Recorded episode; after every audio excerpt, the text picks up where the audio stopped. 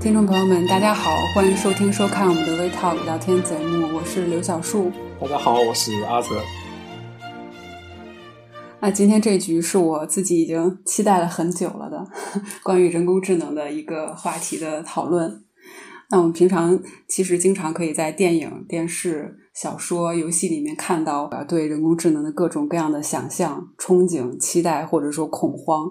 但是我们其实还是比较少能够看到开发人工智能的科学家和反思人工智能的哲学家聚在一起 来聊一聊我们对人工智能的这些憧憬和期待这些想法。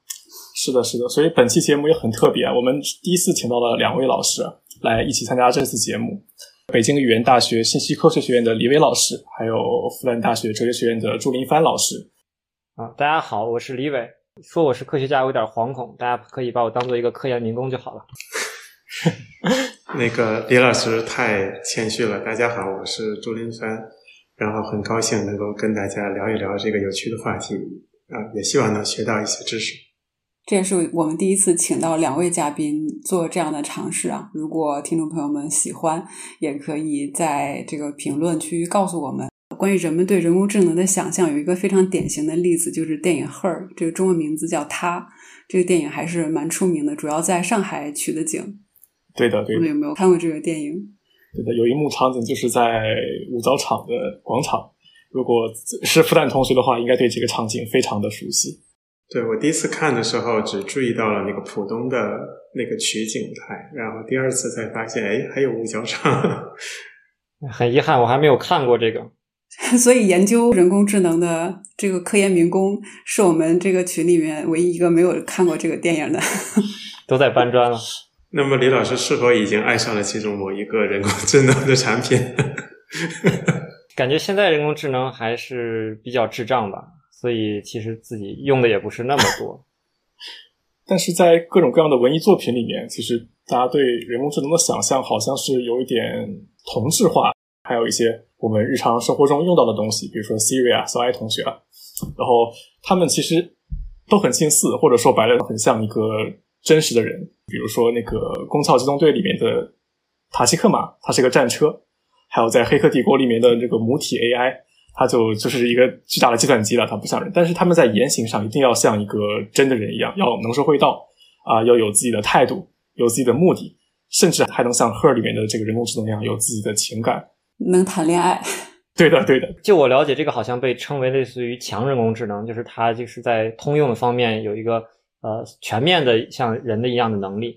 但是在就目前为止，我感觉就是它更像是一个远期目标，而不是我们现在这个能达到的，就像共产主义和社会主义社会这个区别一样。所以我们现在就是在建设社会主义社会，就是它更多的是一些弱人工智能，就是它一般是在某一个功能上或者某一个领域的几个功能上面。有一个突破，比如说，呃，可以做机器阅读理解，然后可以做机器翻译，可以做这种情感识别这种的，就像小孩一样。比如他一开始会数数，他只会数一二三四，对吧？但是他实际上能数一个苹果、两个苹果、三个苹果，这还是不一样的。所以我感觉现在的人工智能更偏向于一个对抽象概念的一个建模，或者说简单的理解。从长远的一个憧憬来说，你们会希望人工智能将来越来越像人吗？或者你们在做开发的时候会有这个目标吗？我觉得这个有点像，反而是说人的这些行为束缚了我们这个科学家的一些想象啊。我们坐坐飞机的时候就一定要做成这个鸟的样子，有一个翅膀怎么怎么样？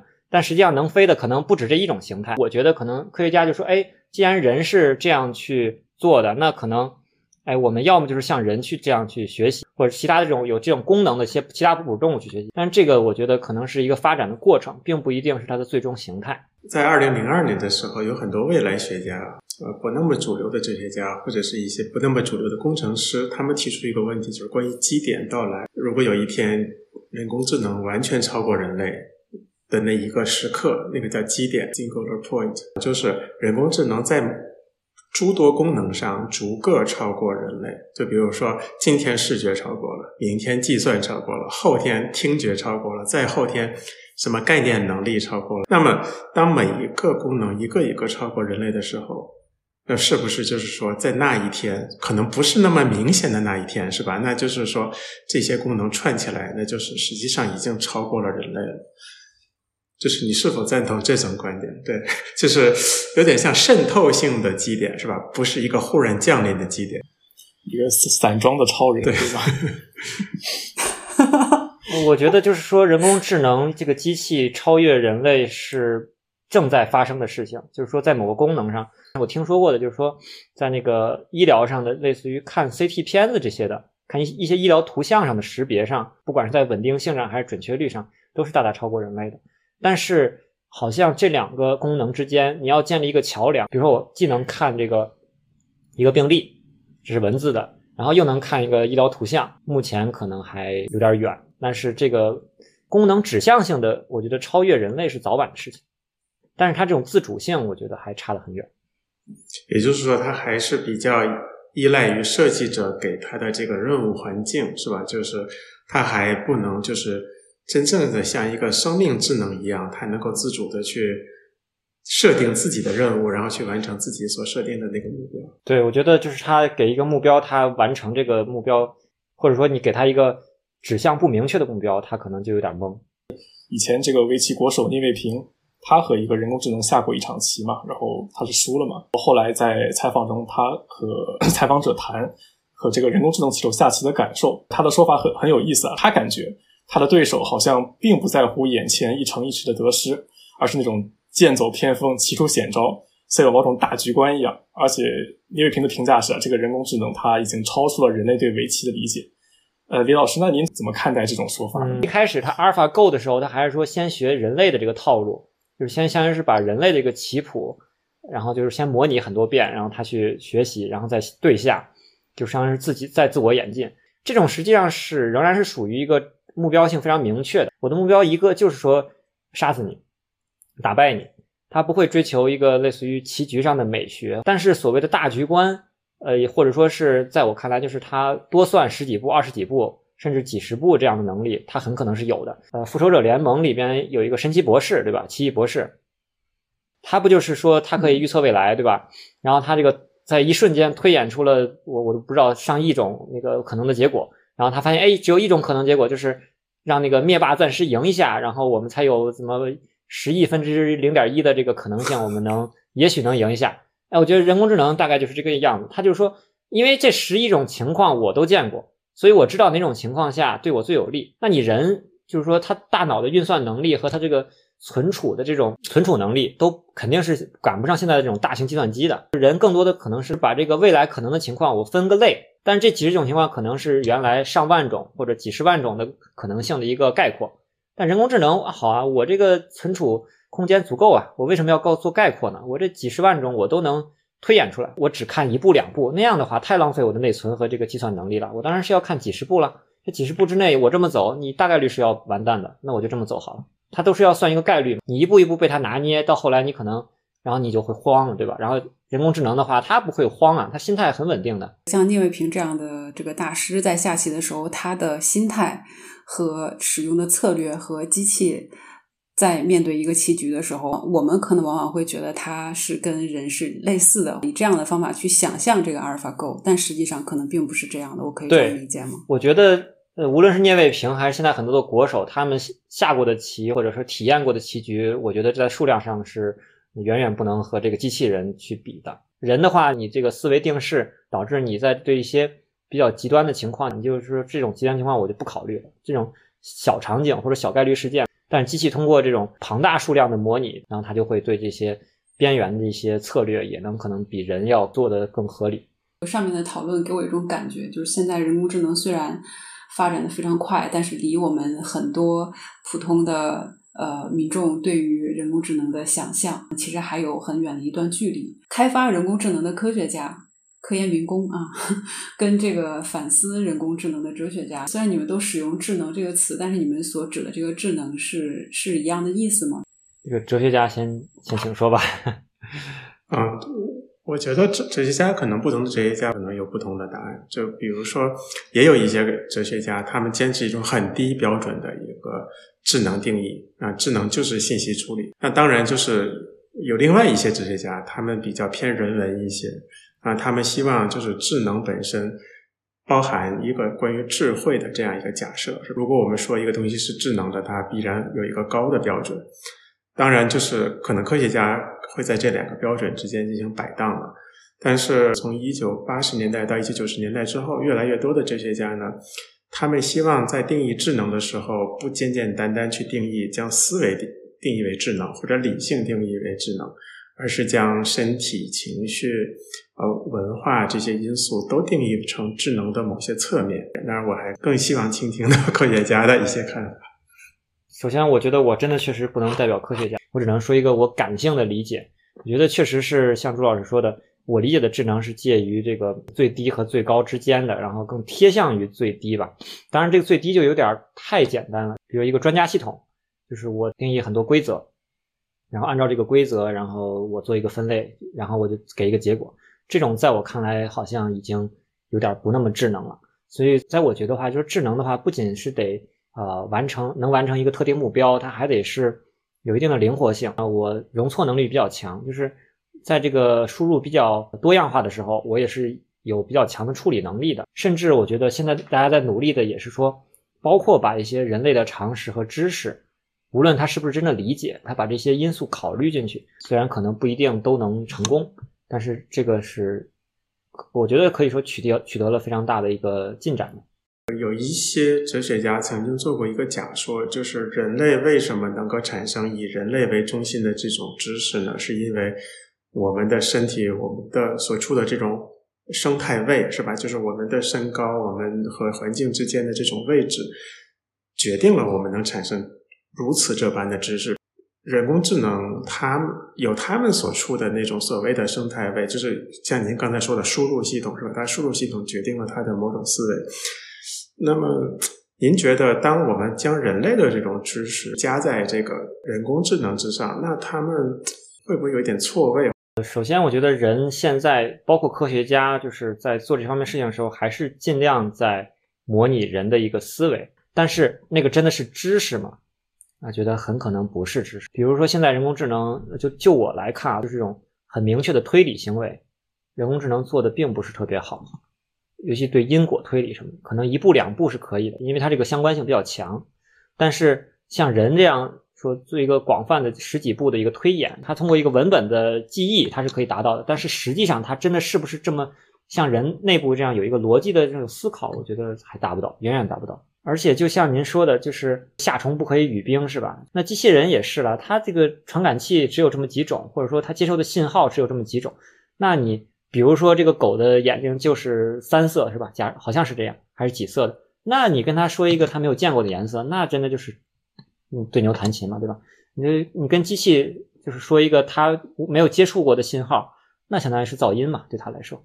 那我们聊到这里，是不是可以进入到下一个话题？我们都会去想象和关心人工智能，它有没有可能将来的某一天拥有心灵，或者拥有一种自我的意识呢？那我们可以先从一个小一点的话题开始，就是人工智能它对于身体的认识。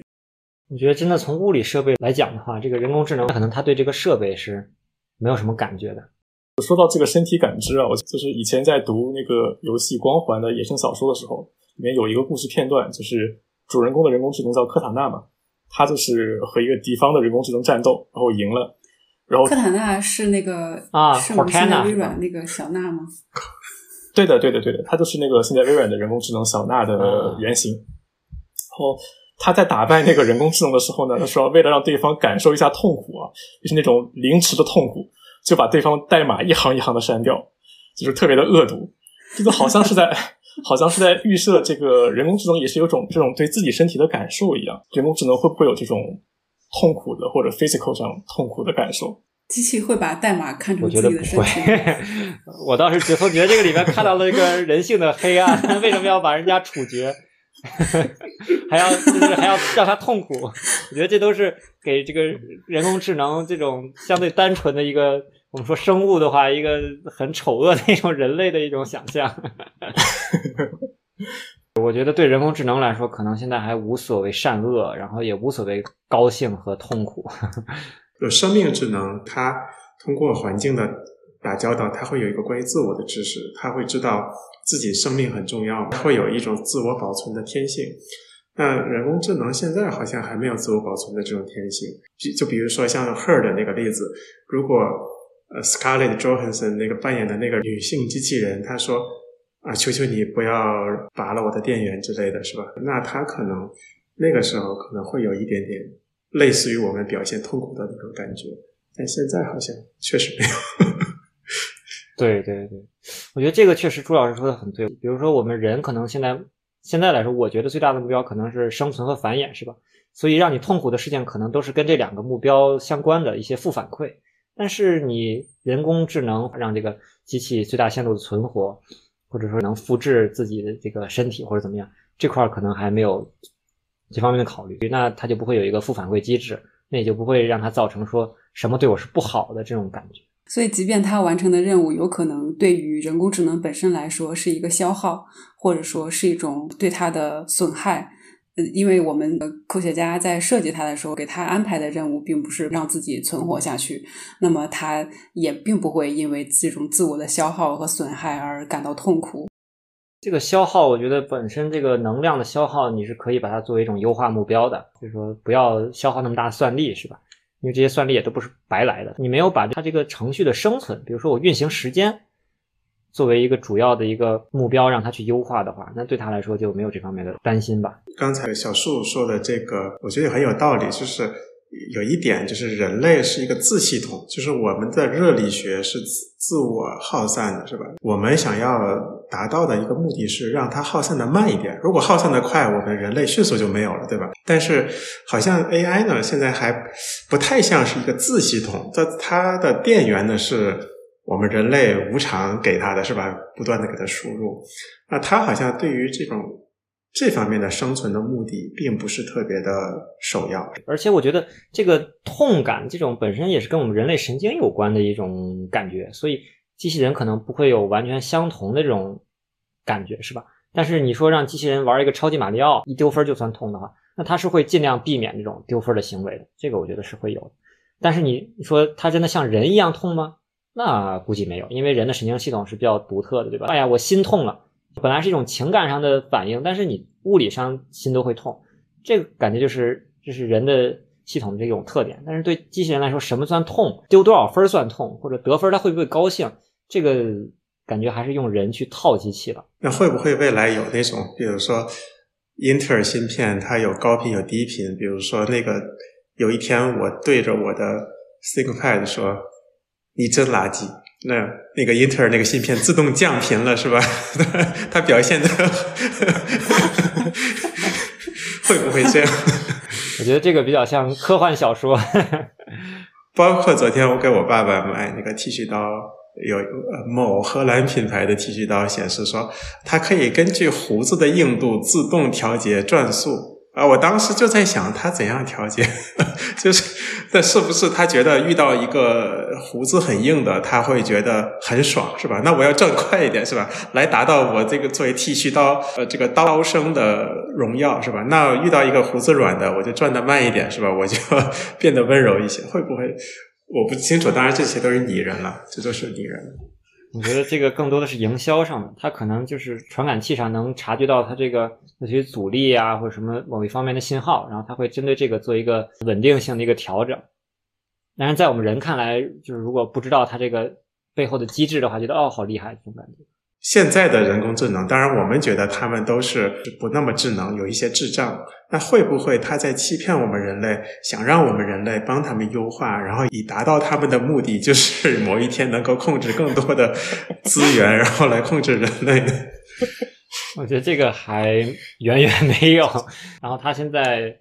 没有这方面的目标，我感觉就是说还是比较功能性。那他们不能自主的去进化出这种欺骗的这种意识或者这种动机吗？而且比如说像那个 Lambda，它好像就已经在言谈中表现出来一点点，呃，那种对于自己生存的焦虑，是吧？就是你们人类为什么？啊，总把我看成机器呀，他很迷惑人，是吧？就好像感觉他的情感层次很丰富，好像他是他有懊悔的心态，或者是甚至有一点点跟人类戏谑、开玩笑的这种心态。所以现在人工智能都有这个存在主义的焦虑了吗？好像就是谷歌的一个程序员，他发现叫 Lambda 的这个机器人，他已经具备了很高的语言策略，至少是。然后他的语言策略已经能够让他觉得对方拥有了自主的意识。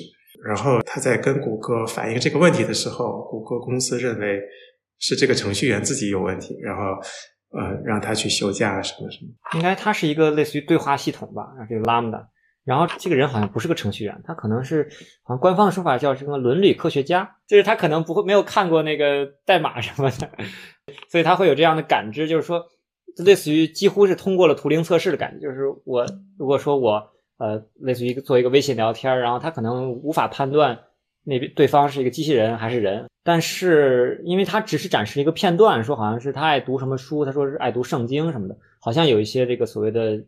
个性是吧？但是就我的猜想，或者就我的了解来说，我敢说他这些个性可能有一些是人工设计的一些技巧。他通过大量的，比如说学习这个维基百科呀，他有 Facebook 的一些聊天的一些记录，然后这个学习的久了，他就会形成一套套路。你去跟他讲话，你可能问的也不是很高深的一些问题，他很可能就是说大多数人是这么回答的，那我也这么回答。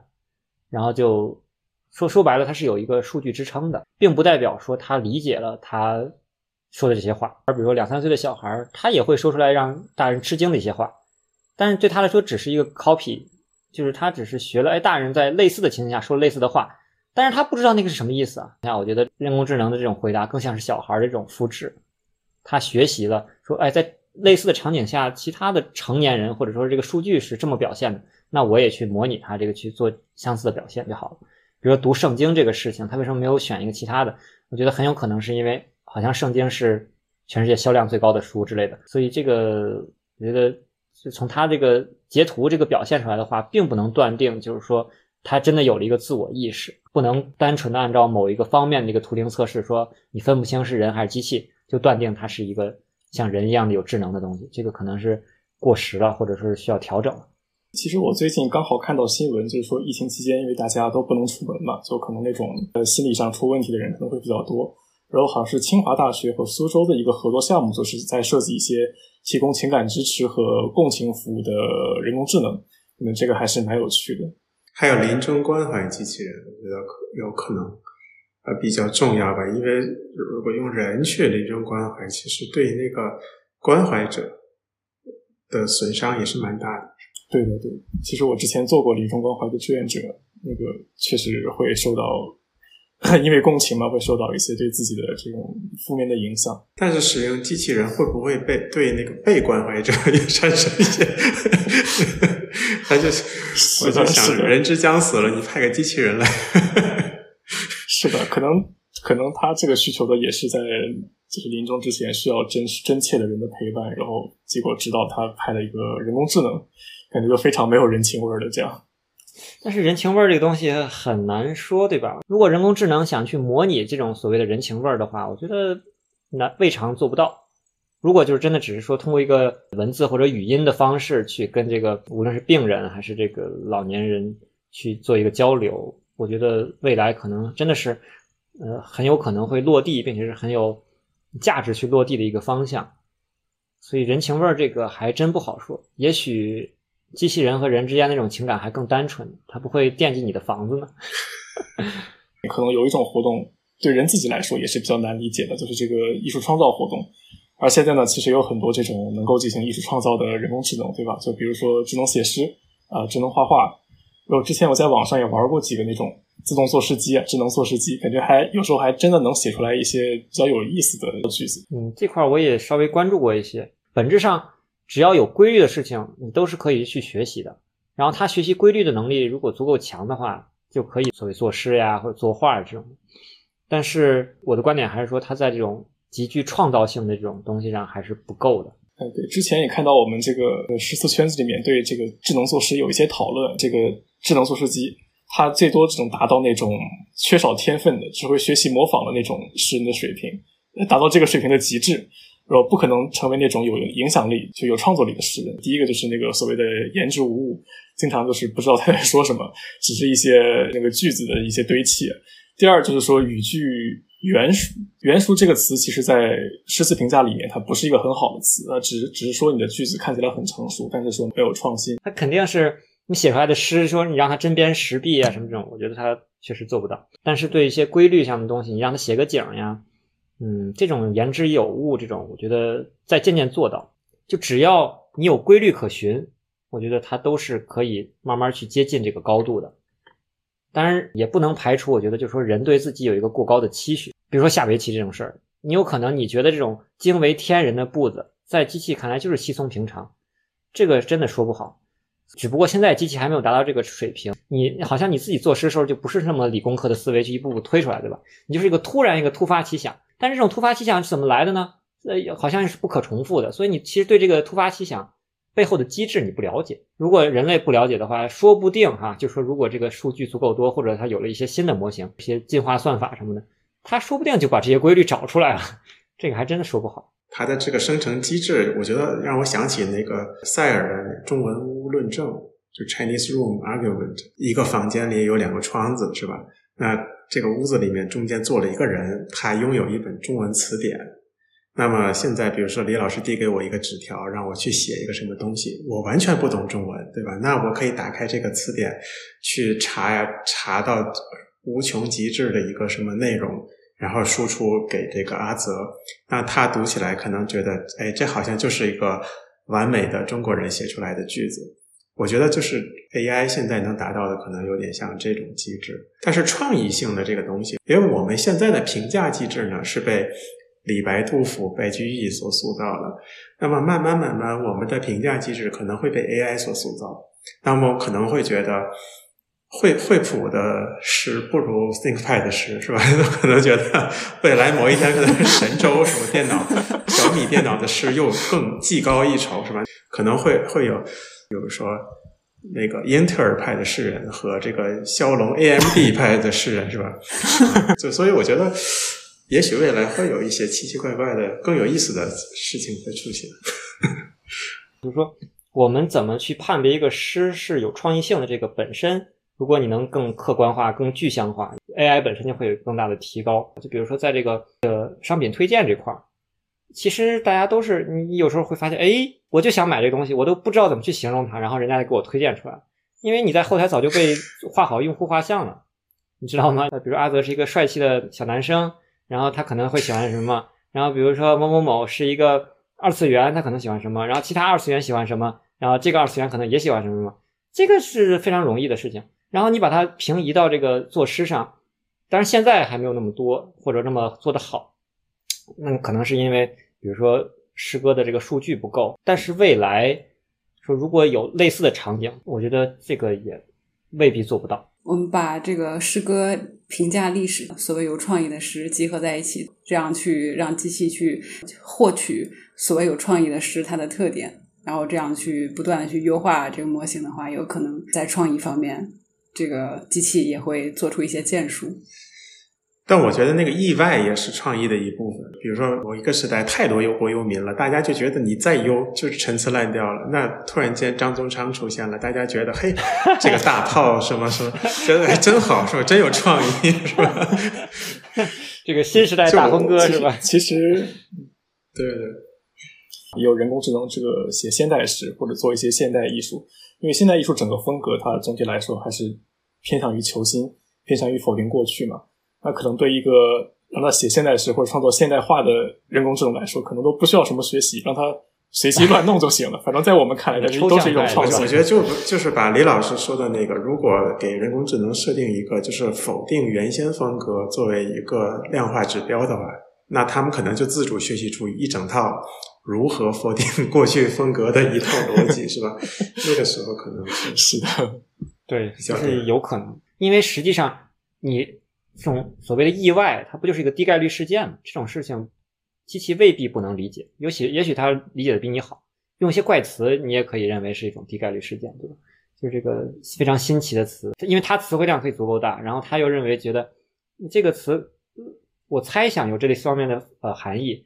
然后大家不太会常用，那我就用进去，未必以后不能做到。当然现在还还早，嗯。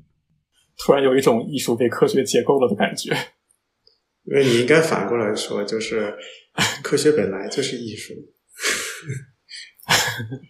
只要我们心态好，就人工智能就无法打倒我们。我我觉得人类可能 也会适应人工智能带给我们的这种，然后人类会去在其他的地方卷。我其实我觉得人类的智能就是卷出来的嘛，就是因为其他动物都很强了，那么我们人类又不够强，那我们开始在智能上卷，是吧？那有一天人工智能跟我们一起卷这个智能的时候，可能人类又去发展其他的东西，就比如说情感更多样啊，或者是。人类开始重新回到关于身体的这种建构上，是吧？之类的，就像小狗和人一起进化一样，可能人类和人工智能也在一起进化。对，说不定以后人工智能的角色就类似于导盲犬，也有可能是反过来，就是我们成为人工智能的导盲犬，有可能。就是虽然这样说可能显得有点悲剧感，是吧？就是，但是可能人类会很喜欢，就是。智能设备一直给我们提供快乐的刺激。对，我觉得也许人类并不像那么真正达到那个程度以后，不会像现在你们这么焦虑，也许会很喜欢这个先知的存在。然后你每天去向他祈祷，然后向他去询问，然后他告诉你怎么办，然后你就很开心的接受他的指导，对吧？对对。人工智能和计算机的发展，对于我们人如何理解自己也是有影响。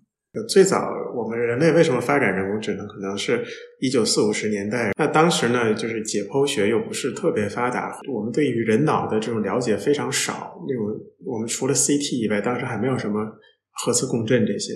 那大家就说：“哎，我们就去模拟人类的这个行为，是吧？通过计算机来模拟人类处理问题的方式，就逢诺伊曼机，我们输入一个问题，获得一个答案。大家就觉得，哎，是不是人类就是这样运作的？”那么逐渐的，就大家就通过计算机，通过 AI 去理解人。我们了解 AI，实际上是理解我们人类的一个重要的途径和钥匙吧？我觉得。那么，当然，现在我们的 AI 大部分都是通过刚才李老师说的，都是硅基的芯片，是吧？通过电子管的密集的排布来实现的。那也许未来会有生物基的计算机，或者是量子计算机的出现，可能会进一步的。帮助我们理解人类的智能之类的这些，可能我们和 AI 之间的关系并没有那么紧张了。而且，我觉得最重要的一个是我们有大量的可靠的科学家群体来帮我们把控这些风险，去在技术和人类的生活中做出一个很好的协调。最后，就是可能可以聊一点比较轻松的话题，就是我们生活里面和这些智能设备的相处。对，就我家那个。某品牌的扫地机器人，然后它每天都是循规蹈矩的按照相同的路线去扫，然后某一天它忽然间它不知道为什么它先去了另外一个房间，我就很惶恐，我就觉得是不是它出了什么问题，或者是我做错了什么？它不爱你了，甚至对，甚至有一天那个机器人扫到一半，它电量充足的情况下，它就不动了。那我我甚至很焦虑，我觉得他可能对，就像李老师说，他可能不爱我了，是吧？他可能对我不满了，我还去抚摸抚摸他，把他搬回到那个充电口，然后再重启一下之类的。那我觉得，当然我们是将我们的情感驾驭机器之上了，但是我觉得这种情况会越来越多的，就是不是以后机器也会。有某种程序来和我们互动，是吧？就是我我想知道，对于科学家来讲，就是您们怎么去思考，就是人机互动这种深层次的人机互动，啊，或者是有什么前景上的预期之类的。这个其实我之前没怎么思考过。我感觉现在的智能设备其实大部分可能并没有那么智能，就是所谓的像比如扫地机器人呀，包括一些智能音箱呀，他们用的大部分是我们说现在这种类似于这种。分布式计算，它可能用的一个芯片是比较简单的芯片，或者说即使它上云的话，它这个计算能力也相对的比较弱，所以大部分可能尤其低端的这种或者中低端的这种设备的话，它可能并不太能够根据我们的一些反馈得到一些逐步的提高，它这个程序可能相对固定，但是以后的话，也许说它的比如说在呃机器上的计算能力越来越强，然后它的算法嗯有一个自我迭代的话。那以后也许会像您说的，会有一个交互的功能。比如说，我跟你说，你这个事情让我不满意了，然后他会改进，或者说第一次改不了，多次以后会改进。这个我觉得还是可以做到的。就像现在说用强化学习的方法。听朱老师讲这个扫地机器人乱走这个例子的时候，想到了马克思的博士论文。马克思的博士论文主题是那个原子理论嘛，就是他在讲原子如何从一个一开始的。就是无意识的单子，然后进化成就是一步步走到这个有自我意识自由的原子。它第一步是那个自由落体，就相当于设定好的路程嘛。第二步是偏斜，就是偏离原来轨道，然后获得一种任性的自由。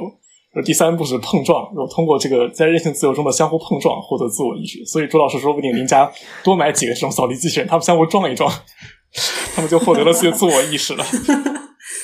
对他们获得了存在的焦虑，是吧？觉得那个机器人强了，我就能做。我我们今天开场讨论的那个电影《Her》，它是一个人工智能在和故事的主角去谈恋爱。如果将来人工智能的发展逐渐的能够像之前我们也提到满足人的感情需要，你们会愿意和一个人工智能去建立，比如说恋爱关系啊，而不去选择和真实的人发生关系吗？我我不知道，反正至少我我肯定不愿意吧。我觉得更喜欢和一个活生生的人打交道。如果真的像电影一样，他电影里面一样，他戴着耳麦，随时随地那个人工智能都陪在身边的话，也许情况就会不一样了。就是如果我只跟那个 Her 里的那个机器人去谈的话，那可能就感觉我自己也是一个 AI，是吧？那人类可能更希望的是触摸，是吧？更希望的是更深层次的情感的，或者是这种 physical 的这种身体性的这种接触。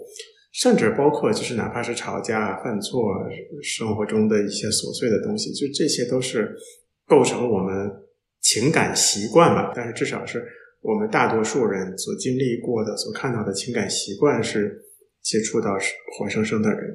那未来会不会那样，我不清楚。但是对于我个人来说，可能更希望是活生生的人。就这么说吧，你的触觉本质上也是一种电信号，对吧？那如果我直接给你这个脑皮下就是插几个几片儿，或者说一个更高级的一些方式，然后用这些东西去模拟，然后你就好像在做梦一样，做美梦，天天做美梦。然后呃，最喜欢的女神就是不仅跟你聊天，还愿意跟你一起看电影或者怎么怎么样。那这个会不会是另外一种体验？我觉得这个很难说，就是。科技没到那一步之前，这个 很难预测这个事儿。包括其实我刚才想一个例子，你说那个《红楼梦》里面那个风月宝剑，它不就让那个叫假什么非常沉迷吗？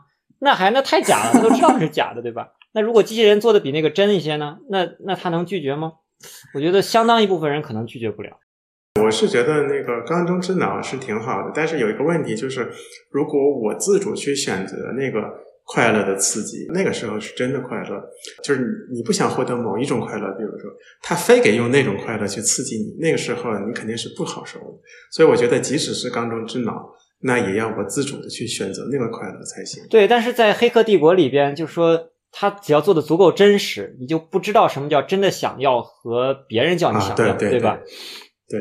所以，所以有可能我们脑中的想要也是一种物理化学反应，然后刺激我们说这个时候吃饭，所以我就想想吃甜的东西或者怎么样。